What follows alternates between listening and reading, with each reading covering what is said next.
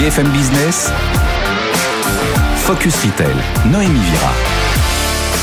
Tous, ravi de vous retrouver. C'est la dernière émission de la saison au programme cette semaine. Le monde du tourisme change, les attentes des clients aussi. Comment se porte ce secteur? On le verra dans un instant avec Grégory Sion. Il est directeur général de Pierre et Vacances. Le Tour de France, rendez-vous incontournable du mois de juillet et sa célèbre caravane, une véritable aubaine pour les marques. Ce sera le sujet de notre expert aujourd'hui, Jean-Marc Ménien, directeur général d'Altavia Chopperby. Et puis retrouver comme chaque semaine les actualités retail avec Eva Jaco. Et puis on finira par la start-up. Cette semaine, c'est Staycation. On recevra son cofondateur. On parlera de comment s'évader près de chez soi. À tout de suite. Focus Retail, l'interview. À quelques jours des premiers euh, départs euh, en vacances, les professionnels du tourisme sont optimistes. Selon la ministre déléguée en charge des petites et moyennes entreprises, Olivia Grégoire, 73% des Français ont l'intention euh, de partir en vacances. On va en parler avec vous aujourd'hui, Grégory Sion. Bonjour. Vous êtes directeur général de Pierre et Vacances. Bonjour. On est également accompagné, bien sûr, de notre expert Jean-Marc Ménien, directeur général d'Altavia Shoppermine. Alors, Pierre et Vacances, c'est l'une des quatre marques phares du groupe c'est la partie opérationnelle des activités touristiques. Ce sont 186 résidences en France et en Espagne et ça représente plus d'un million de vacanciers par an. Est-ce que vous remarquez, vous, dans vos réservations déjà, la répercussion des chiffres annoncés par Olivia Grégoire? Alors la saison a été très bonne cet hiver et cet été s'annonce également très positif.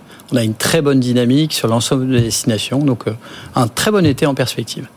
Il y a quelques jours, le groupe Pierre et Vacances a relevé hein, ses prévisions de chiffre d'affaires 2023. Euh, le groupe pense que la croissance euh, de l'activité va se poursuivre. Le secteur, euh, le semestre 2021-2022 avait été plutôt dynamique. le chiffre d'affaires fait par les résidences en France est quasi stable. Celui des résidences en Espagne est en hausse. Comment on explique cette disparité? Alors euh, sur l'Espagne, en fait, on a une croissance de, on a beaucoup plus d'appartements et d'hôtels, donc on a une très bonne dynamique. Et euh, on bénéficie d'une reprise aussi du marché espagnol, donc on a une très bonne tendance. Sur la France, euh, sur les dernières années, on a euh, certains, certaines résidences, certains hôtels qui ont été sortis euh, du périmètre et qui expliquent en fait une réduction de, du, du nombre d'appartements, mais néanmoins on a une très bonne dynamique à la fois sur les prix et sur les remplissages, donc on s'attend à une, une excellente saison sur les deux France et Espagne. Et Pierre Vacances ambitionne euh, d'enrichir son portefeuille avec 2900 euh, nouveaux hébergements à la montagne et sur le littoral d'ici 2025.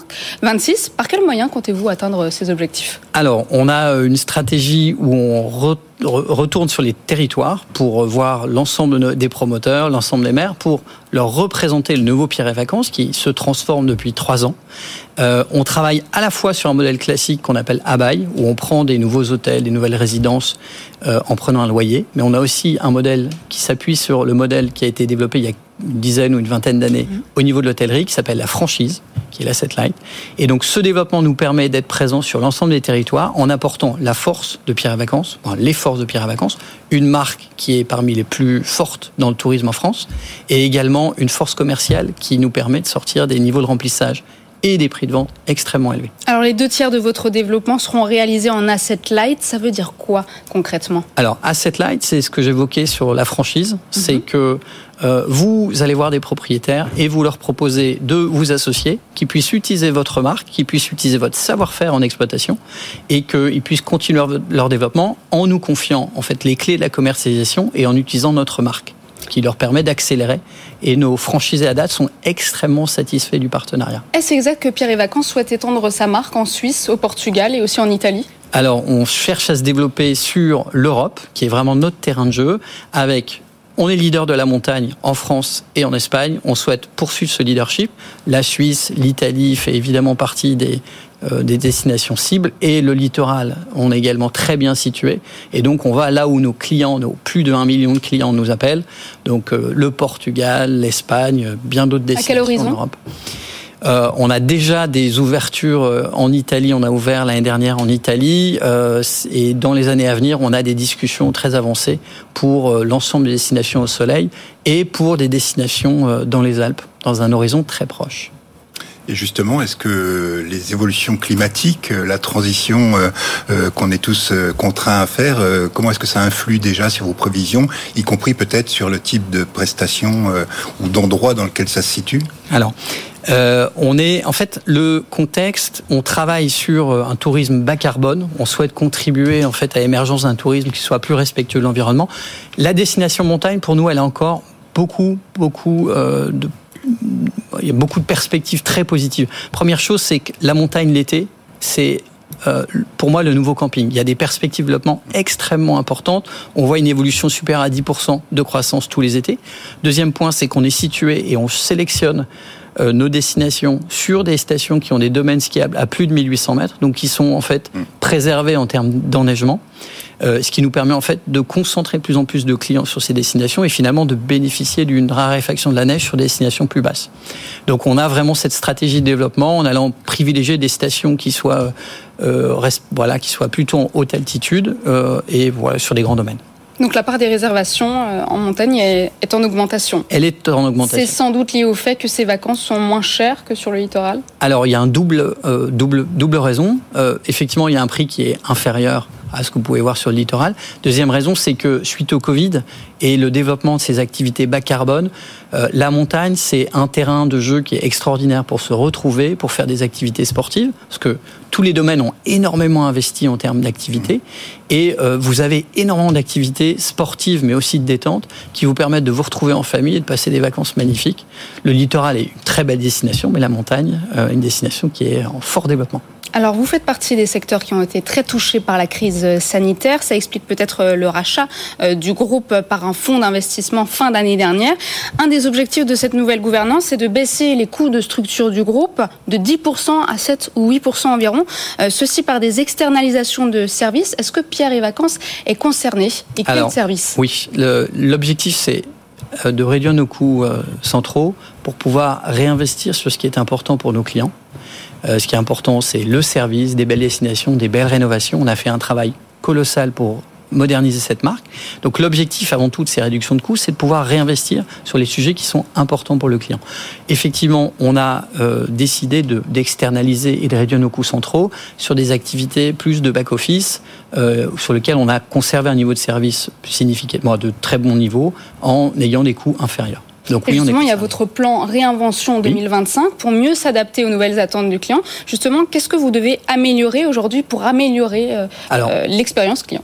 ça fait deux ans, on a déjà bien euh, très avancé dans notre plan de transformation. les résultats, un chiffre d'affaires qui est en hausse. On a également une satisfaction qui est en forte progression. On a fait 20 points d'amélioration en trois ans. Euh, donc c'est une très bonne chose. On a déjà rénové plus de 30, 30 résidences sur les 186 donc euh, en deux ans et demi. Donc euh, un travail qui porte ses fruits. Et ce travail de transformation, il doit continuer. Et on travaille sur la satisfaction de nos clients avec de nouveaux services, des activités qui leur sont proposées à destination et tout un travail autour de la marque parce qu'on a fait deux campagnes qui ont été euh, médiatisées, reconnues, pour dépoussiérer, redonner à Pierre et Vacances l'attractivité et montrer à tous nos prospects tous les clients qui, ou plutôt les gens qui ne nous connaissent pas bien, qui ne sont pas mm. partis chez nous, que Pierre et Vacances s'est transformé. Et ça fonctionne très bien. Alors on voit de plus en plus de distributeurs euh, comme Leclerc, Carrefour ou Lidl qui deviennent des acteurs de poids sur le marché euh, du voyage. Votre offre est-elle présente chez ces distributeurs? Alors on, est, on a une grande chance dans le tourisme, c'est que plus de 75% de nos ventes sont réalisées pas sur nos canaux, c'est-à-dire euh, qu'on maîtrise notre distribution. Donc sur le quart des ventes qui sont réalisées, qui sont majoritairement réalisées à l'étranger, parce qu'on a 30% de nos clients qui, sont, euh, euh, qui viennent d'Angleterre, de Belgique et d'Europe. Euh, on est présent de manière sur ces agences offline, mais ça reste pour nous un canal relativement limité en termes de chiffre d'affaires. On a parlé de la montagne. Quelles sont les autres nouvelles tendances qui émergent dans le secteur du tourisme? Alors, il y a beaucoup de tendances. On a parlé de la montagne. Il y a le tourisme de proximité, c'est un, un de fond. Donc, on a de plus en plus de demandes pour des destinations qui sont à proximité des grandes agglomérations. Donc, on travaille. Pour limiter l'impact carbone aussi.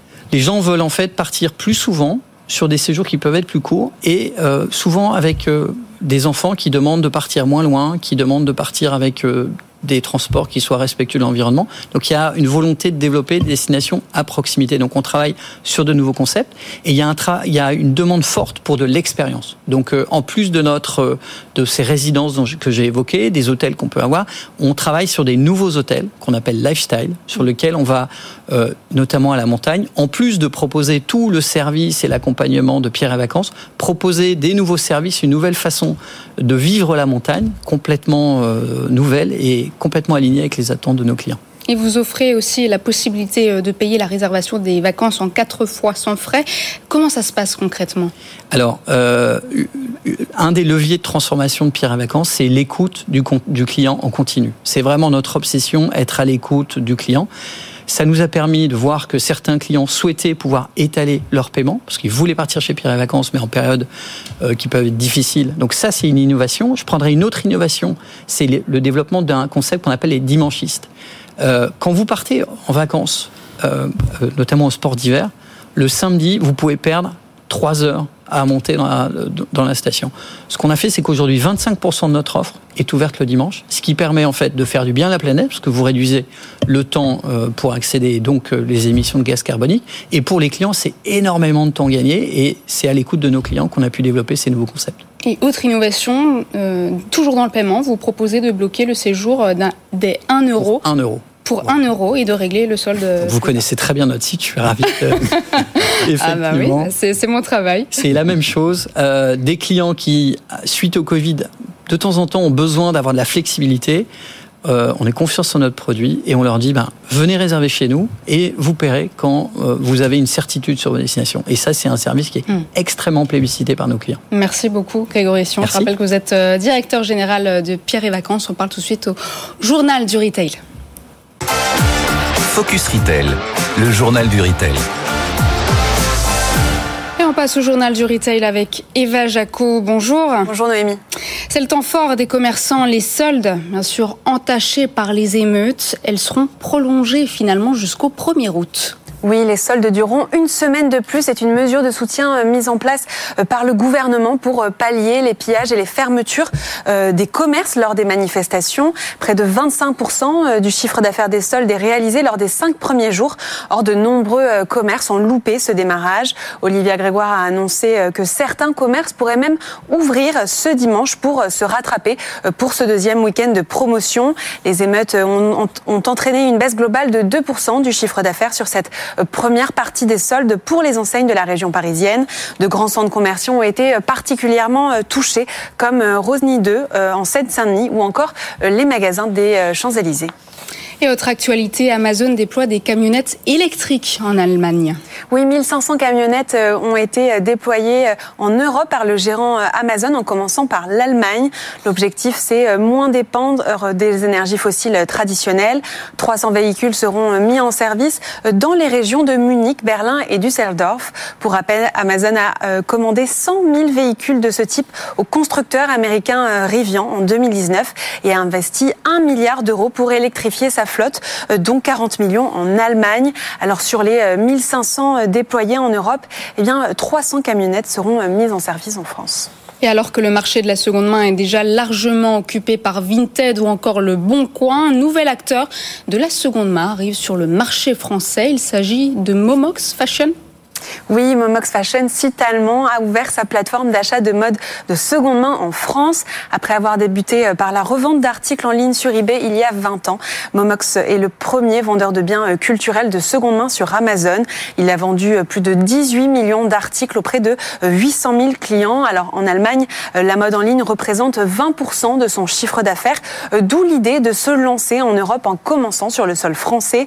Les produits revendus sont achetés auprès de particuliers et bientôt euh, directement via un site dédié, euh, l'équivalent du site momox.fr pour les livres, les films, la musique ou encore les jeux. Et Momox développe également une application mobile. Et autre actualité, la marque de mobilier en ligne Tikamoon ouvre sa première boutique à Paris. Oui, le Pure Player lancé en 2008 se lance dans le monde physique avec un premier magasin euh, situé sur la place des Victoires à Paris. Après un pop-up au bon marché en septembre, eh bien, a ouvert une première vitrine de 300 mètres carrés. L'enseigne se trouve non loin de la boutique euh, qui a fermé ses portes May.com et euh, d'AMPM. On retrouve près de 400 références sur les 1000 produits proposés sur le site. La marque dont le panier moyen est de 500 euros souhaite ouvrir entre 10 à 15 boutiques d'ici à 5 ans euh, et euh, tripler son chiffre d'affaires pour atteindre 300 euh, millions d'euros. Alors à noter que la prochaine ouverture de boutique est prévue en Allemagne. Merci Eva Jaco. On passe tout de suite au focus avec notre expert. Focus Retail, le focus il représente le top départ des vacances pour les Français. Le Tour de France, rendez-vous incontournable du mois de juillet, aussi attendu que la caravane qui précède les cyclistes. Un cortège de 150 véhicules qui distribue des cadeaux aux spectateurs qui se tiennent au bord de la route. Et le chouchou, ben, c'est le Bob Cochonou, mais que vous n'avez pas mis aujourd'hui, Jean-Marc. Eh bien, le Bob Cochonou, le célèbre Cochonou, effectivement, qui est assez représentatif de l'engouement des Français pour les marques qui sont sur le caravane, va être concurrencé par le Bob Leclerc, puisque Leclerc a lancé pour la première fois cette année. C'est la concurrence des Bobs. Cette voilà, tout à fait, c'est la concurrence des Bobs, mais bien entendu, parmi tous les, les objets, les goodies, on va dire, qui sont distribués, ça n'est qu'anecdotique. Mais par contre, la caravane du Tour, c'est effectivement presque la Madeleine de Proust mm. du départ en vacances de beaucoup de Français qui vont à la fois pour voir les coureurs, c'est un sur deux, mais aussi à voir la, caravane du Tour, où vous êtes à la fois actif et captif. Donc c'est ça qui intéresse les marques, cette captivité sur le parcours et qui donne des résultats des opérations euh, assez colossaux. Parce qu'il y a quand même 12 millions de Français qui regardent le Tour, 190 euh, pays où c'est retransmis. Est-ce que ça a un réel impact au niveau euh, des ventes et sur la fréquentation des magasins? Alors, au vu du, du, peu de renouvellement des marques qui sont présentes dans la caravane, on peut parce qu'il n'y en a qu'une trentaine, non Oui, oui, tout à fait. Oui, il y en a 34 cette année.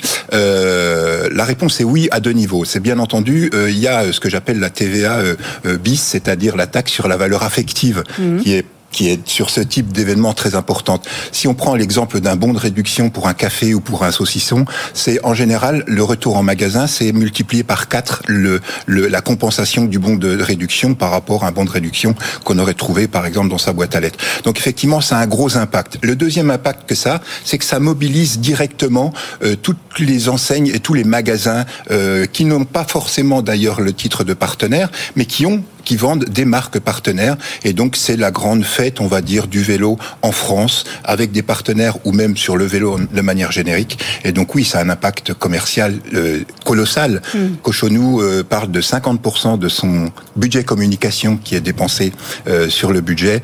Donc, clairement, c'est un gros événement. Cochonou qui va distribuer 500 000 échantillons de saucissons cette année. Alors, c'est vrai que c'est un événement très populaire, mais qui a aussi ses détracteurs qui jugent que ce n'était pas un événement très éco-responsable et plutôt polluant. Disons que oui, effectivement, particulièrement la caravane à l'intérieur de l'événement Tour de France, c'est un événement, un, événement qui est, qui est un petit peu montré du doigt. Mais ASO, euh, Maurice Sport Organisation, fait tout, euh, met des cahiers des contraintes, euh, des cahiers des charges des partenaires de plus en plus drastiques. Donc, sont exigés, par exemple, des emballages en matière recyclée, si possible des, des, des primes qui sont réutilisables, organise des zones de dépôt pour tous les déchets que ça peut générer aussi, mm. des troupes de, de comment de nettoyage après le passage du tour. Donc vraiment, euh, ASO, euh, au-delà de simplement euh, inciter à prendre des véhicules hybrides et, et, réduire son empreinte carbone quand on est une marque présente sur le tour, fait beaucoup d'efforts et incite Ça de plus en plus de voitures hybrides. oui, c'est LCL notamment et aussi des voitures électriques tout à fait. cette année. Merci beaucoup Jean-Marc. On passe tout de suite à la start-up de la semaine. Focus Retail, le pitch. Mathieu Dugas, bonjour. Vous êtes euh, cofondateur de Staycation. Il s'agit d'une application qui veut permettre à ses utilisateurs de passer des moments magiques dans des hôtels de luxe, pas loin de chez eux. Donc une proposition de format d'évasion plutôt éco-responsable. Euh, quel est le profil des utilisateurs? Alors on s'adresse aujourd'hui à une, euh, clientèle euh, qui est plutôt urbaine. Mhm. On parle vraiment à des citadins. Euh, des citadins, des trentenaires. Trentenaires, effectivement, on a une moyenne d'âge qui est assez euh, assez inférieure à celle à la moyenne d'âge classique de l'industrie hôtelière. Il faut savoir qu'aujourd'hui, la génération qui est acquise aux hôtels, c'est plutôt des, des, gens qui sont dans leur 50, à peu près cinquantenaire. nos clients ont plutôt 31 ans d'âge moyen, c'est ce qu'on a pu estimer. Euh, et en fait, on est avec Staycation, on est en train de ramener une génération finalement qui avait un petit peu boudé l'hôtel, qui était plutôt allé vers des plateformes de réservation d'appartements, et de leur faire finalement redécouvrir ce que c'est qu'un savoir-faire hôtelier, ce que c'est qu'un service hôtelier, ce que c'est qu'une expérience hôtelière, euh, et tout ça près de chez eux pour pouvoir euh, s'offrir des moments d'évasion relativement simplement dans leur quotidien. Et quel est le standard des hôtels avec lesquels vous travaillez Alors on travaille avec tout type de standards d'hôtels. Euh, on essaye de pouvoir euh, s'ouvrir à tous les budgets, tous les besoins, euh, aussi tous les moments, puisqu'on a des gens qui vont vouloir célébrer des choses très spéciales, d'autres qui vont pouvoir intégrer un staycation finalement dans une vie de tous les jours. Donc on va plutôt essayer d'aller chercher une grande variété euh, de, de gamme d'hôtels, mais à chaque fois en ayant un regard sur la qualité, sur la qualité de service, sur la qualité de la prestation. Euh, donc aujourd'hui on travaille avec plus de 1000 hôtels qu'on a vraiment soigneusement sélectionnés qui vont du 4 euh, étoiles au palace. On a bien compris que vos clients ne cherchent pas seulement euh, de passer une agréable nuit dans un hôtel, ils veulent davantage des euh, expériences inhabituelles sortant de l'ordinaire. Comment est-ce que vous faites pour créer ces expériences magiques?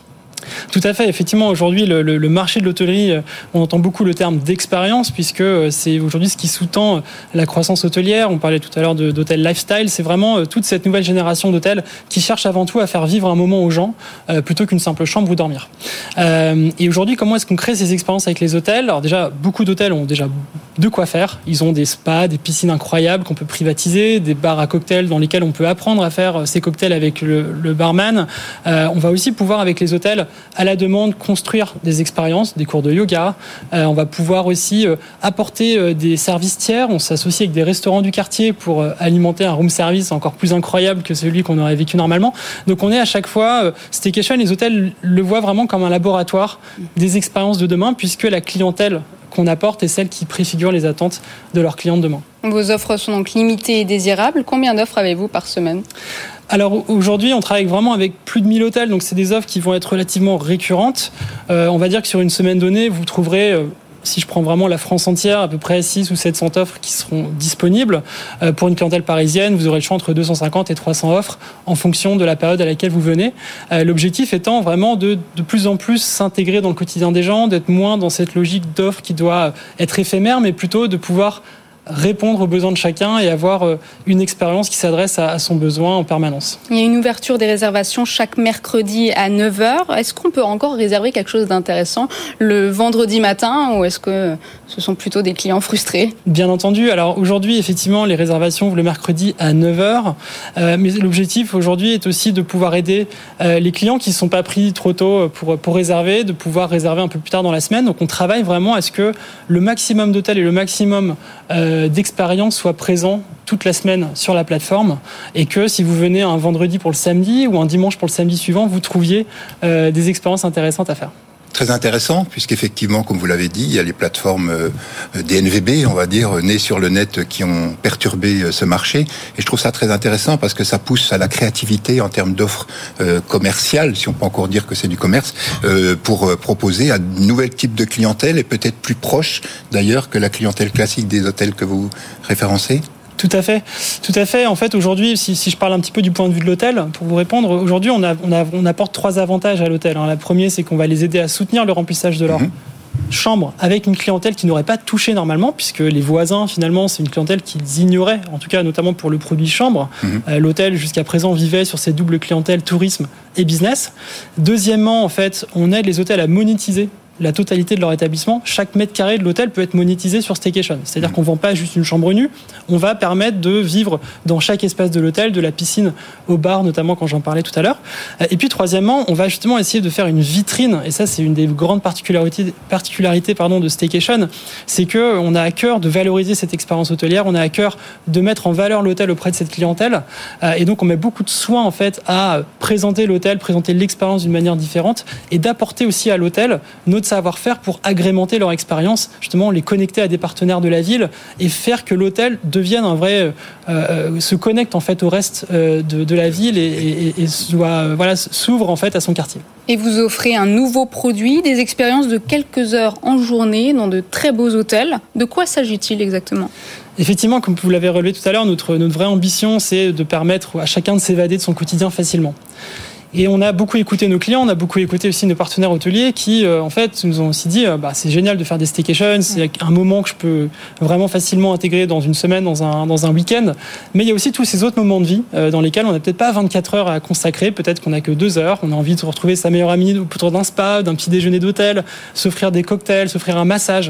Et justement, c'est tous ces moments de vie qu'on a essayé, justement, auxquels on a essayé de répondre avec les moments. Donc, ces moments sont cette expérience en journée de quelques heures. Partir de 40 euros pour deux, vous allez pouvoir vous évader dans un hôtel sans avoir à y passer la nuit. Voilà, comment s'évader près de chez soi. Merci beaucoup Mathieu Dugas. Je rappelle que vous êtes euh, cofondateur de Staycation. On passe au chiffre de la semaine. Focus Retail, le chiffre de la semaine. Aujourd'hui, Jean-Marc, on va parler de la part de marché du voyage détenu par les acteurs de la grande distribution en France. Oui, c'est un gros marché, c'est un marché euh, délicat, sensible, et effectivement, la grande distribution a acquis en une trentaine d'années 25% du marché euh, du voyage organisé en France, ce qui est assez colossal. On peut le comparer un petit peu au carburant. Quand ils sont lancés sur le carburant, ils ont pris tout de suite une part de marché importante. Là, 25% d'un marché aussi riche euh, est vraiment intéressant.